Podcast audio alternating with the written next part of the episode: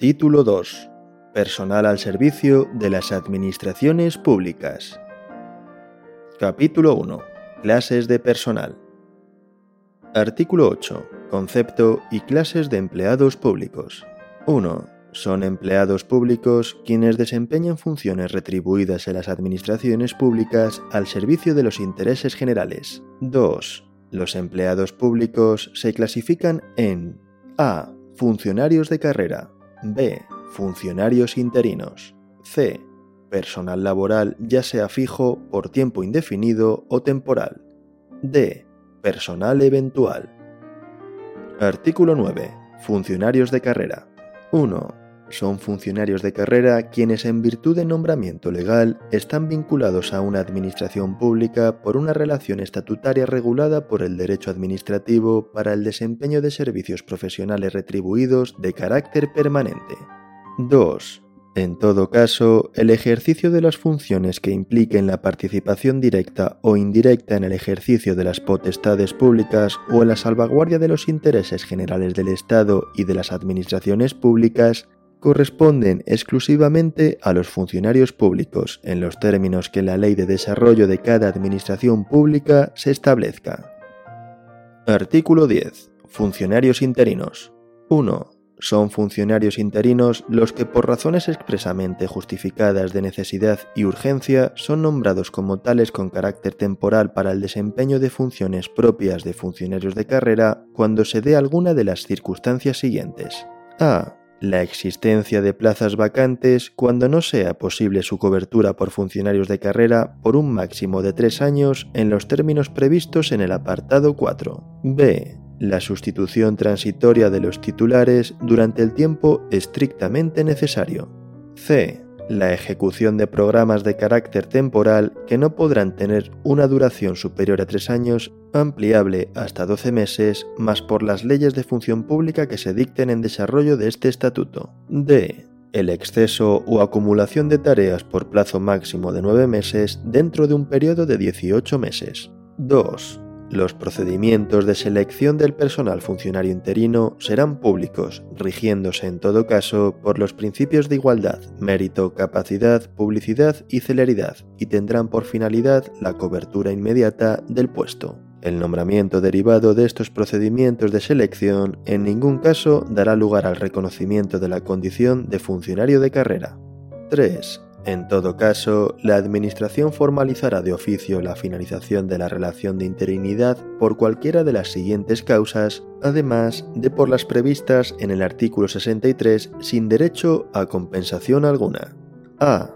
Por la cobertura arreglada del puesto por personal funcionario de carrera a través de cualquiera de los procedimientos legalmente establecidos. B por razones organizativas que den lugar a la supresión o a la amortización de los puestos asignados. C.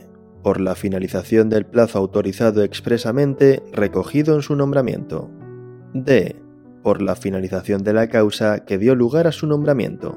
4. En el supuesto previsto en el apartado 1.a, las plazas vacantes desempeñadas por personal funcionario interino deberán ser objeto de cobertura mediante cualquiera de los mecanismos de provisión previstos en la normativa de cada administración pública. No obstante, transcurridos tres años desde el nombramiento del personal funcionario interino, se producirá el fin de la relación de interinidad y la vacante solo podrá ser ocupada por personal funcionario de carrera salvo que el correspondiente proceso selectivo quede desierto, en cuyo caso se podrá efectuar otro nombramiento de personal funcionario interino.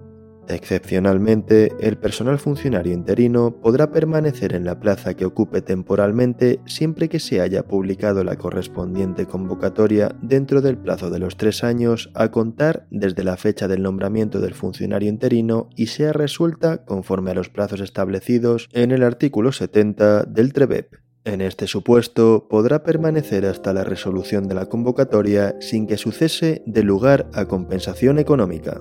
5. Al personal funcionario interino le será aplicable el régimen general del personal funcionario de carrera en cuanto sea adecuado a la naturaleza de su condición temporal y al carácter extraordinario y urgente de su nombramiento, salvo aquellos derechos inherentes a la condición de funcionario de carrera. Artículo 11. Personal laboral. 1 Es personal laboral el que en virtud de contrato de trabajo formalizado por escrito en cualquiera de las modalidades de contratación de personal previstas en la legislación laboral, presta servicios retribuidos por las administraciones públicas.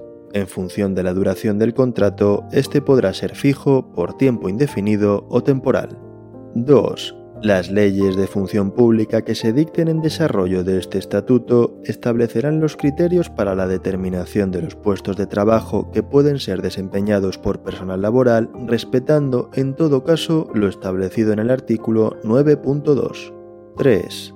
Los procedimientos de selección del personal laboral serán públicos, rigiéndose en todo caso por los principios de igualdad, mérito y capacidad.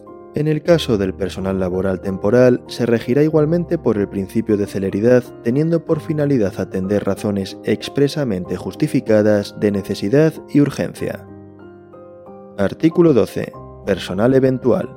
1. Es personal eventual el que en virtud de nombramiento y con carácter no permanente solo realiza funciones expresamente calificadas como de confianza o asesoramiento especial, siendo retribuido con cargo a los créditos presupuestarios consignados para este fin.